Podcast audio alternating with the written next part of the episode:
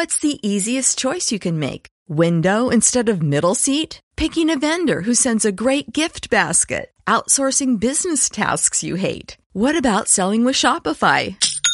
Whether you're selling a little or a lot, Shopify helps you do your thing, however you cha-ching. Shopify is the global commerce platform that helps you sell at every stage of your business. From the launch your online shop stage to the first real life store stage, all the way to the did we just hit a million orders stage. Shopify's there to help you grow. Whether you're selling scented soap or offering outdoor outfits, Shopify helps you sell. Wherever and whatever you're selling, Shopify's got you covered. Sign up for a $1 per month trial period at shopify.com slash try. Go to shopify.com slash try now to grow your business, no matter what stage you're in. Shopify.com slash try.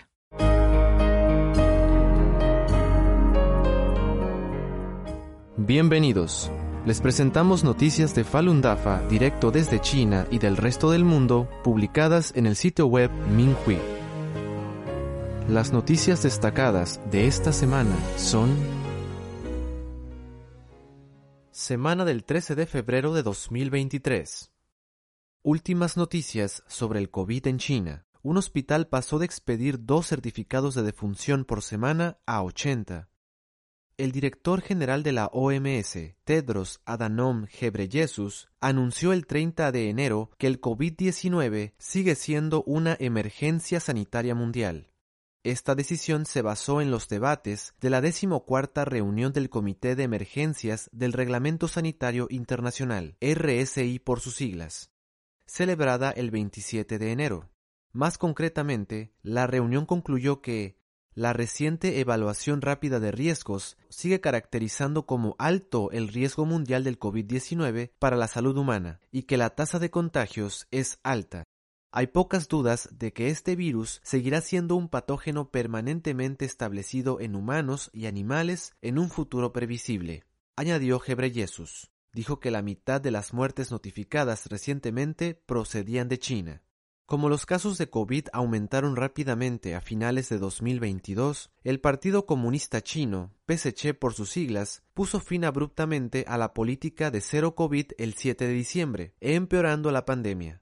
El número de infecciones, pacientes gravemente enfermos y muertes se disparó, desbordando hospitales y crematorios un médico de un hospital público del sur de China declaró al South China Morning Post que se habían quedado sin papel especial para los certificados de defunción debido al elevado número de fallecidos. El médico dijo Nunca había visto tal escasez de suministros médicos en el pasado. Emitimos casi 80 certificados de defunción en una semana, cuando en el pasado solíamos hacer uno o dos al mes. Los videos que circularon por internet mostraban que los hospitales de Shandong, Liaoning, Chongqing, Jiangsu, Heilongjiang, Jilin y otras provincias estaban repletos de pacientes antes y durante el reciente Año Nuevo Chino, que fue el 22 de enero. Un hombre del sur de China describió lo que vio cuando asistió al funeral de un familiar en un crematorio la mañana del 8 de enero. Dijo que estuvo allí desde la una hasta las cinco de la mañana, tiempo durante el cual vio cómo llevaban casi cien cadáveres para incinerar. Incluso se topó con un cadáver mientras caminaba por allí. El hombre explicó Era tan chocante que no querías mirar a tu alrededor, pero no tenías elección, ya que había gente a tu alrededor haciendo cola para la incineración. Tanta gente con tantos cadáveres. Era realmente deprimente y desesperante. Los terremotos en Turquía y Siria causan más de 16.000 muertes. Un terremoto de magnitud 7.8 sacudió el sur de Turquía y el norte de Siria el 6 de febrero de 2023. El número de muertos aumentó rápidamente en las horas posteriores. A última hora de la tarde del 7 de febrero, 5.894 personas habían muerto en Turquía y otras 1.932 en Siria. La Organización Mundial de la Salud estimó que podían haber muerto hasta 20.000 personas, según The Guardian. A las 4.17 hora local del 6 de febrero de 2023 se produjo un terremoto de magnitud 7.8 cerca de la ciudad turca de Gaziantep, con una profundidad focal de solo 17.9 kilómetros. A las 13.24 horas, un segundo sismo de magnitud 7.5 se produjo en las proximidades y también se sintió en Ankara, la capital de Turquía, a unos 600 kilómetros de distancia. Más de 10 ciudades de Turquía se vieron afectadas.